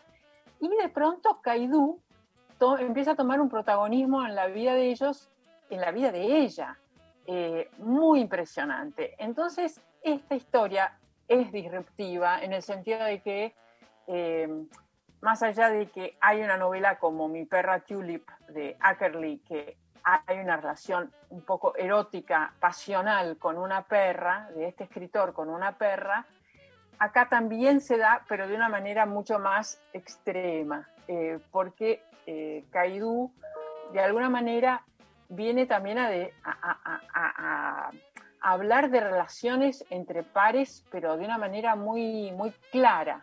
Eh, El tema es de que estos tres, ¿no? Juan, Aina y Caidú, viven eh, una relación sin jerarquías, ¿no? Hay, hay como, eh, creo que desde que hace se le da años... otro lugar al, al perro, ¿no? Como más allá del perro en esta novela, me parece que también describe un fenómeno social. Vos, en las conversaciones que tuvimos previas, me decías, bueno, que, que sentías que tenía algo que ver con la idea de, de lo que estamos construyendo con Darío, que es de construir el amor, porque hay una idea de construir el amor que para mí tiene que ver con este primer título que fue un bestseller tuyo de no sé si casarme o tener un perro, eran dos, dos vías, ¿no? Algo binario. Bueno, o seguías la familia tradicional o te convertías en la sola que tenía un perro. Y acá hay otra forma de, amoros- de amorosidad en donde entra lo animal. Exacto, es otra especie. Acá voy más allá porque es el amor con otra especie. Vos fíjate, ella se queda eh, impresionada por la relación de pares que tiene Juan con Caidú, que es un perro adoptado a los dos años por Juan. Caminan como si fueran amigos por la calle, sin correa, va Caidú. Y él incluso en las primeras páginas, él le dice a ella, salimos muy temprano esta mañana. Es decir, no es que lo saqué a pasear o lo saqué, sino salimos, ¿no? Es como los dos salimos temprano, demasiado temprano. Entonces la invita a ver si, si, si ella quiere acompañarlo a, a- a pasear a Caidú con él. Eh, pero entonces eh, ella queda muy sorprendida por esta relación de pares, que cada uno habita un territorio en la casa y tienen lugares en común, pero en un plano de igualdad, ¿no? Entonces empieza a generar emociones y sentimientos muy inesperados, ¿no? Que, que desestabiliza las categorías binarias y todas las creencias que van con ellas, eh, porque ella, Aina, está un poquito formateada por la cultura y, y- y la educación en la que crecimos. Y, y Caidú es el que viene a, a- desestabilizarla y, a partirle la cabeza, ¿viste? Porque es como el gran personaje, ¿no? Que, que- que hace que, que la hace a ella mirar el mundo de otra manera. Ella, ella está, ella dice, cuando empieza a sentir tanta, tanta intensidad por Caidú, porque Caidú también la siente con ella, y empiezan a tener como una relación paralela y secreta, Juan no está enterado de esta relación, eh, ella empieza a preguntarse, ¿estoy siendo infiel? Toda esta ansiedad que tengo por verlo, ¿qué voy a hacer con esto? Y, bueno, ella sigue formateada con esas, con esas coordenadas, pero se le presenta la, eh, una alternativa de placer fuera de los cánones normales. Se le presenta esto y, y esa libertad de géneros, ¿no? Es, es- es- se amplía más todavía, porque Juan no es una figura dominante y, entonces ella puede pensar en su deseo sin ser presionada por nadie. Eso es lo lindo. Que, solo es la cultura, la educación en la que creció, que es lo que la condiciona, ¿no? Y, y bueno, y la libertad de Aina, yo siento la misma de la protagonista de No sé si casarme. Esto lo pensé esta mañana, antes de, de- de pen- pensaba que teníamos esta charla con vos y me vino esto, ¿no? Que dije, es esa misma libertad, porque está atravesada por pasiones, ¿no? Y, y es una protagonista que termina haciendo lo que ella quiere. Eh, eh, y- y lo mismo pasaba con No sé si casarme, ¿no?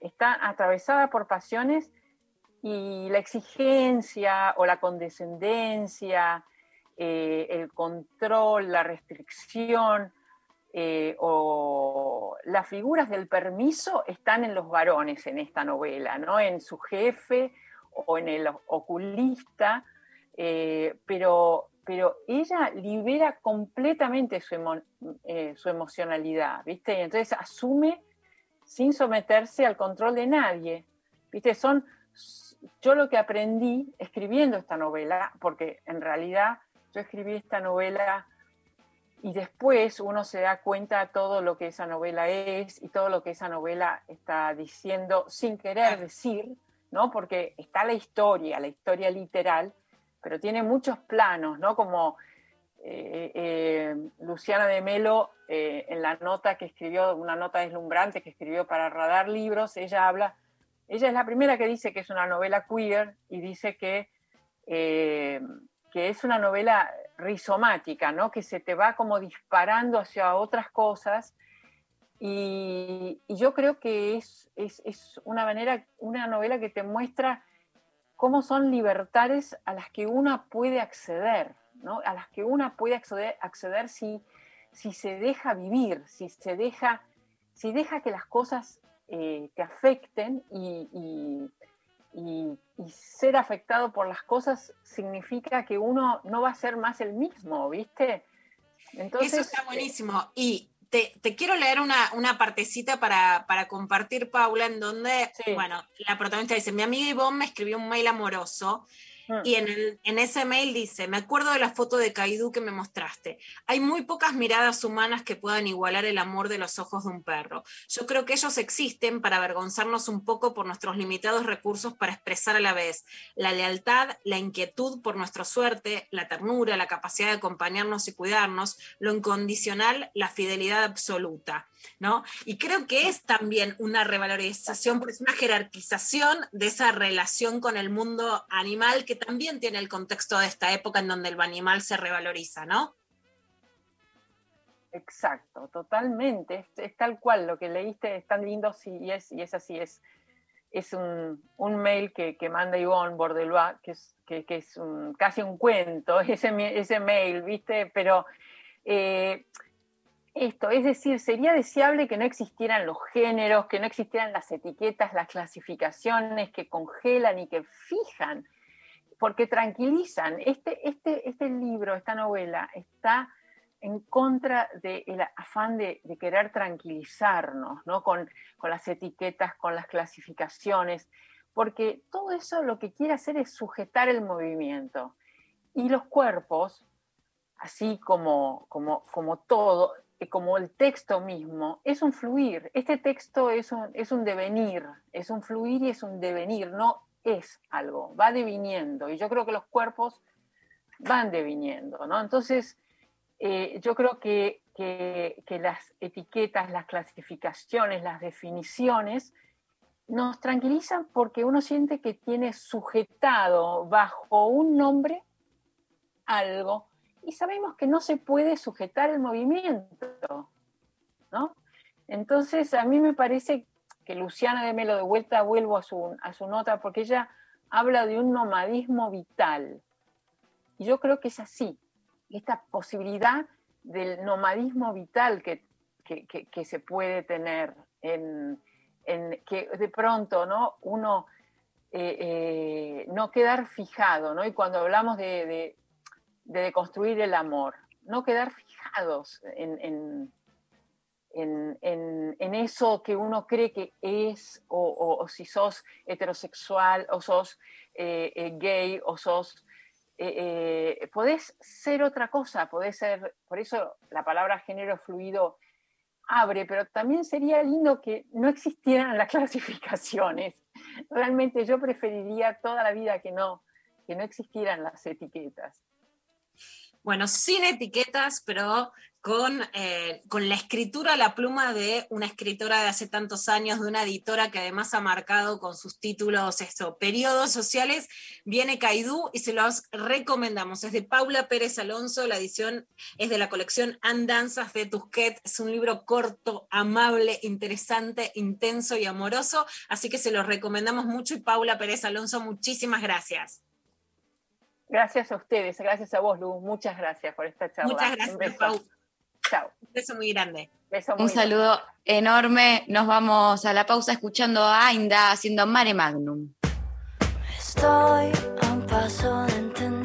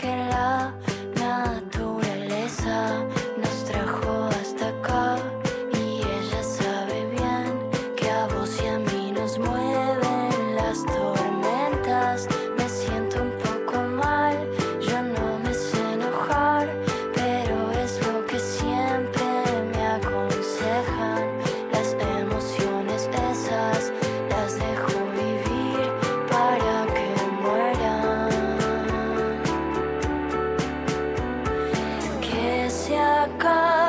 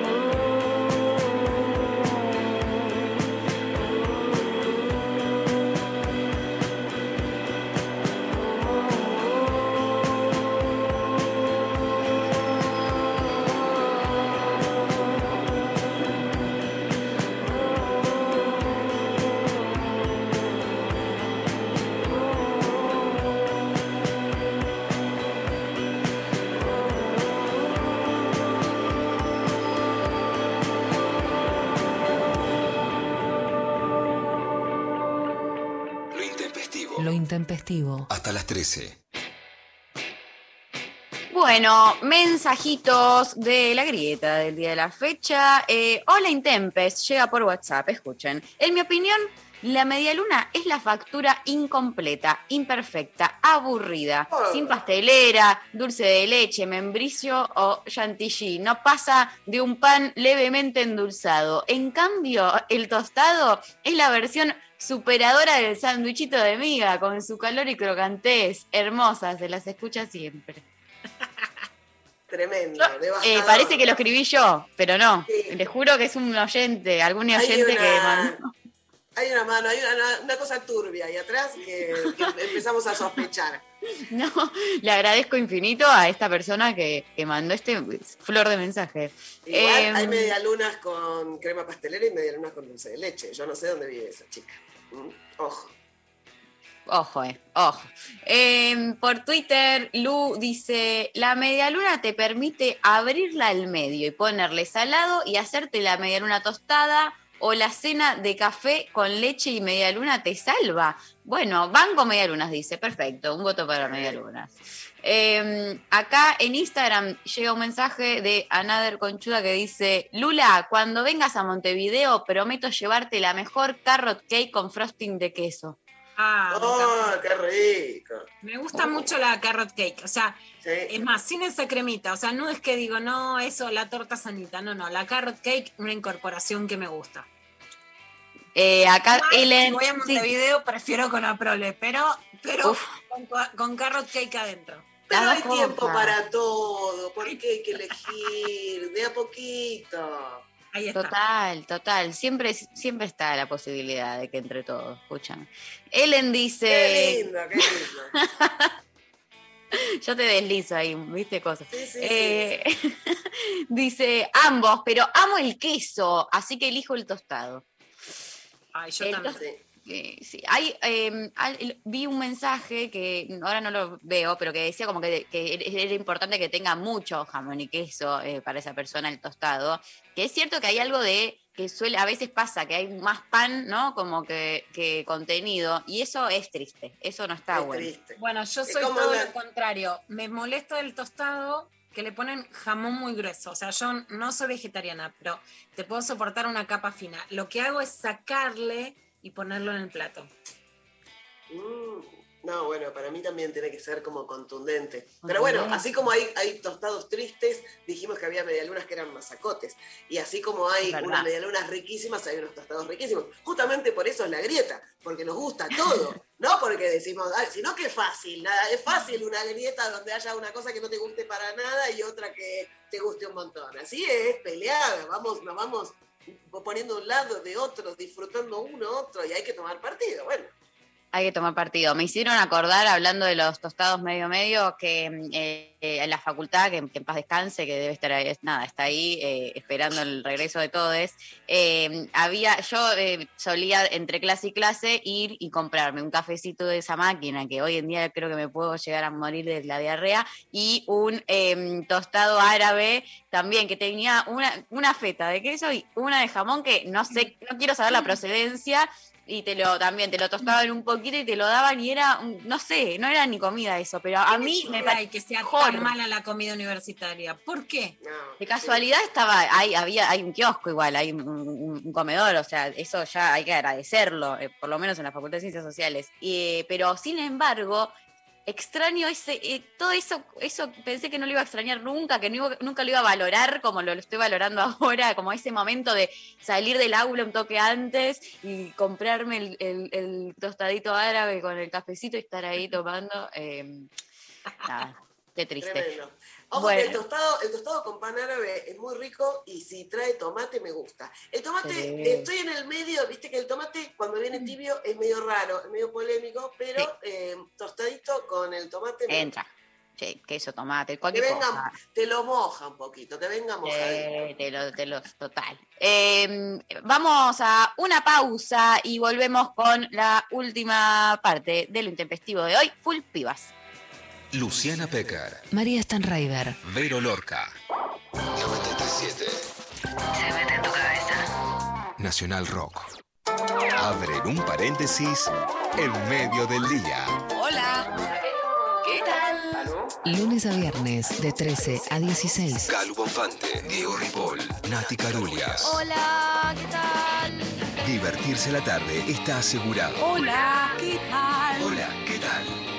Por 937 Nacional Rock. Hacé la tuya. Lo intempestivo. Lo intempestivo. Hasta las 13.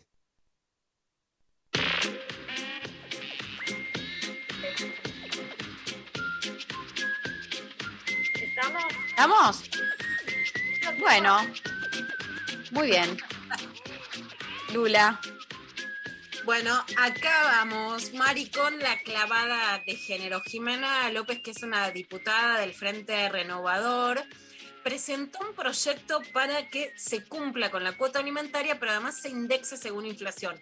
En una campaña que solo vemos tiroteos que no inciden en nada en la vida de las personas y mucho menos de las mujeres, un tema muy relegado que somos las mujeres que bancamos solas a nuestros hijos e hijos y que eh, del otro lado no se cumple y además de no cumplir, lo que pasa es que te dicen 30% de inflación, 40%, anda a pelear la cuota alimentaria en la paritaria personal y después encima te dicen no, porque pones a los pies en el medio, ¿qué haces? Sacás la billetera y pagás aún con lo que no tenés, por lo tanto te endeudas. Bueno, un proyecto muy interesante de Jimena López sobre este tema. Escuchémosla. El día viernes eh, eh, ingresamos un proyecto desde el equipo de mujeres del Frente Renovador que tiene que ver con la obligación parental, la obligación alimentaria parental, conocida como cuota alimentaria, que en realidad afecta a tres de cada cuatro hogares de mujeres divorciadas o separadas que absorben el 100% del costo del mantenimiento de la vida cotidiana de los niños, niñas y adolescentes y que consideramos que es un proceso engorroso, sumamente costoso para quien lo inicia, que tiene una demora judicial, que siempre hay que estar pidiendo la actualización de la cuota, que para cuando sale la actualización hay que volver a pedir otra reactualización y consideramos que en principio eh, tiene que haber la posibilidad de una fijación automática de la cuota alimentaria con un piso que tenga como eje de referencia lo planteado en canasta básica total desde, desde el INDEC. Y después la posibilidad de que quien considere que esa cuota es excesiva, la que está fijada por el juez, corra a cuenta de, de quien está siendo demandado, del no conviviente, demostrar lo contrario, pero que no sea a su vez una carga más para, esa, para ese hogar en general monomarental. Desde ese lugar consideramos que es un proyecto que, que puede resolver mucha cuestión judicial, mucha discrecionalidad a la hora de las sentencias judiciales y que la cuota básicamente, la obligación parental es una obligación de los adultos no convivientes y por otro lado es un derecho que tienen los niños, niñas y adolescentes o personas mayores que estudian hasta los 25 años, básicamente para poder resolver su vida cotidiana que implica alimentos, vestimenta, esparcimiento, escolaridad en el caso de quienes elijan educación privada y consideramos que obviamente hay que empezar a poner en foco dónde están las responsabilidades y que sea obviamente un derecho de fácil trámite. Bueno, ojalá que se pueda primero discutir en esta campaña lo que importa, cómo llegar a fin de mes, qué es bancar solo a tus hijos e hijas y cuando hay inflación, quiénes son las que pagan y las que terminan más perjudicadas por esta inflación con una paritaria imposible que es que la responsabilidad ante los hijos e hijas sea de igual, igual de verdad. Así que este proyecto me parece muy interesante. Hablamos mucho y hacemos avanzar, estamos muy orgullosas de todo lo que conseguimos en el fútbol feminista y femenino. Hablamos la semana pasada con Maca Sánchez, pero hay un caso que viene a contar algo que viene sucediendo. ¿Qué pasa cuando las nenas empiezan a jugar al fútbol, pero no solo en el recreo, en el, pro, potrero, sino en las ligas? Y las ligas provinciales, locales, municipales le dicen, pará, pará hasta acá. ¿Sabes qué? Vos sos nena y no podés, te quedás afuera. Esta es la historia de Emma, la pueden encontrar en Instagram, pueden leer la nota que escribió sobre, eh, sobre Emma Mariana Carvajal en página 12 y escuchar lo que dice su mamá Soraya. Peleemos todas para que Emma pueda jugar al fútbol. Emma tiene 12 años, vive en Guaminí, provincia de Buenos Aires, y juega al fútbol desde muy chiquita. A los 7 años comenzó a jugar en escuelita de fútbol del Club Deportivo Empleados de Comercio y desde ese momento juega con sus compañeros que son todos varones. Cuando en marzo de este año eh, se intenta fichar a Emma. La Liga de Coronel Suárez eh, nos dice que Emma no puede ser fichada porque AFA no contempla el fútbol mixto y, y bueno, y desde ese momento Emma ya no puede jugar más con sus compañeros. Eh, nosotros planteamos en INADI eh, la denuncia porque consideramos que esto es un acto discrimina- discriminatorio que está sufriendo Emma, porque no puede haber un reglamento que esté sobre su, su derecho de, de jugar y practicar el deporte que tanto ama. Eh, a Emma no se le permite fichar solo por el hecho de ser nena. Eh, entendemos que AFA no tiene dentro de su reglamento eh, el fútbol mixto, pero eh, también sabemos que hay ligas flexibles que contemplan la situación de las niñas que quieren jugar al fútbol y que no tienen un espacio para poder desarrollarse y eso es lo que estamos reclamando.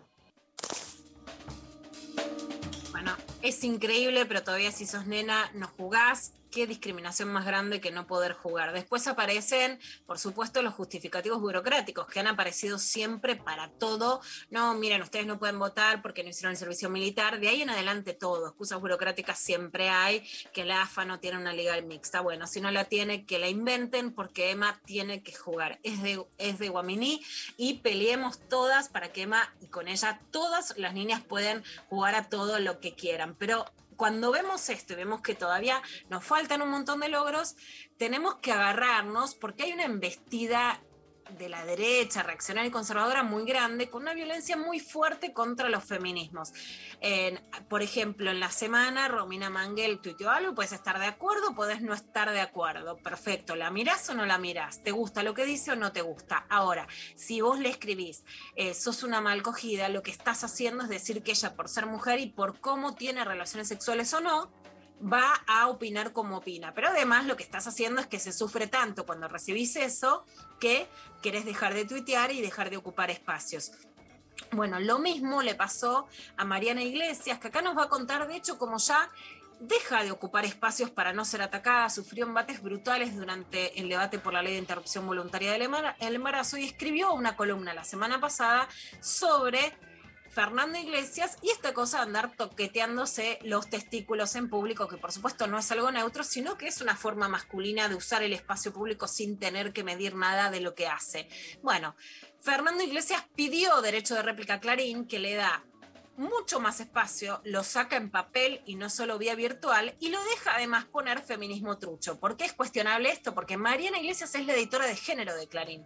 Entonces, Claro. el propio diario está dejando que se ataque a quien Clarín pone, y este es el punto, para, porque realmente le interesa el género o para salvaguardarse que no le digan nada, porque si no, vos podés aceptar la diferencia, pero no un título que trata de trucha a quien viene sistemáticamente cubriendo temas de género en la Argentina y además siendo la editora de género en Clarín. Bueno, es un ataque muy grave, la comisión interna de Clarín ha repudiado esta, esta decisión y muestra hasta qué punto, de hecho, Fernando Iglesias no solo sale indemne de sus ataques, sino que sale victorioso y algo que es muy importante tener en cuenta. Las mujeres que hoy ocupan algún lugar público, sean más conocidas o menos, están siendo sistemáticamente atacadas y eso está acallando nuestras voces. Le escuchamos a Mariana Iglesias.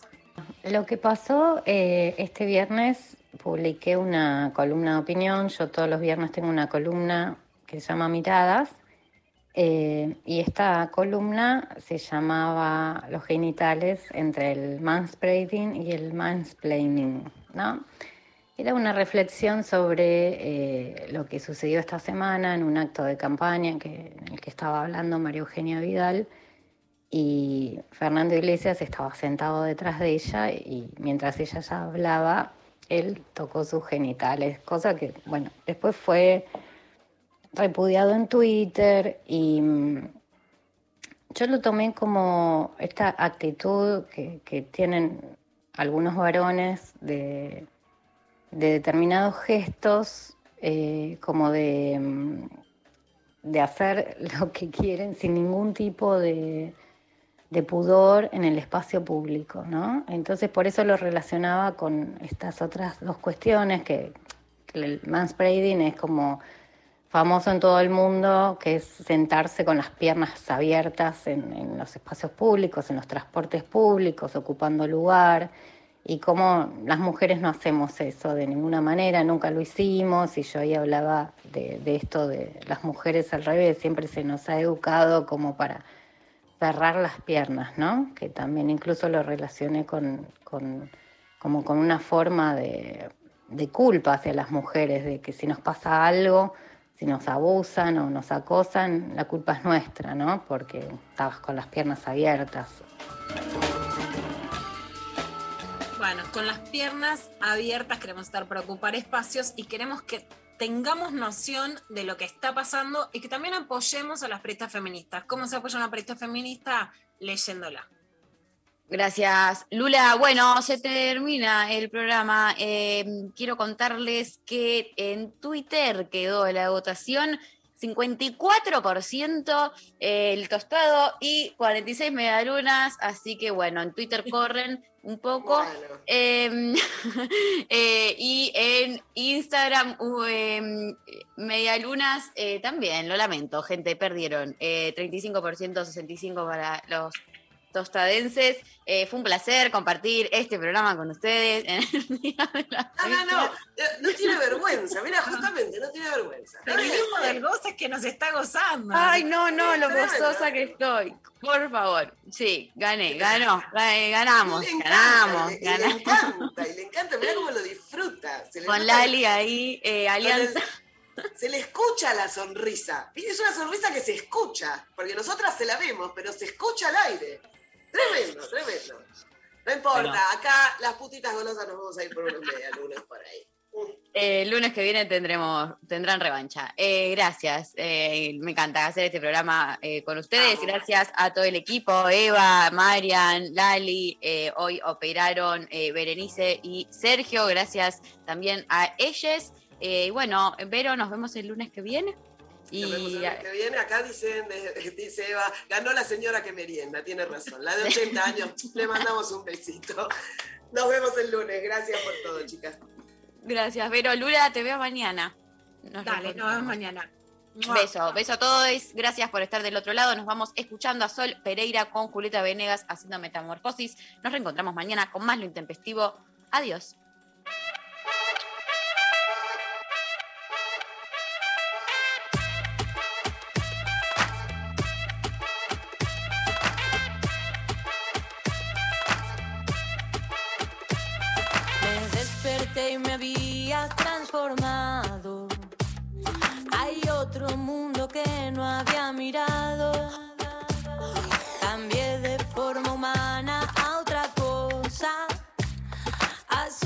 como el gusano a mariposa. Y me dije que soy, que pienso a dónde voy. Y en un segundo la ficha cayó. Las cosas no eran como se pensaba.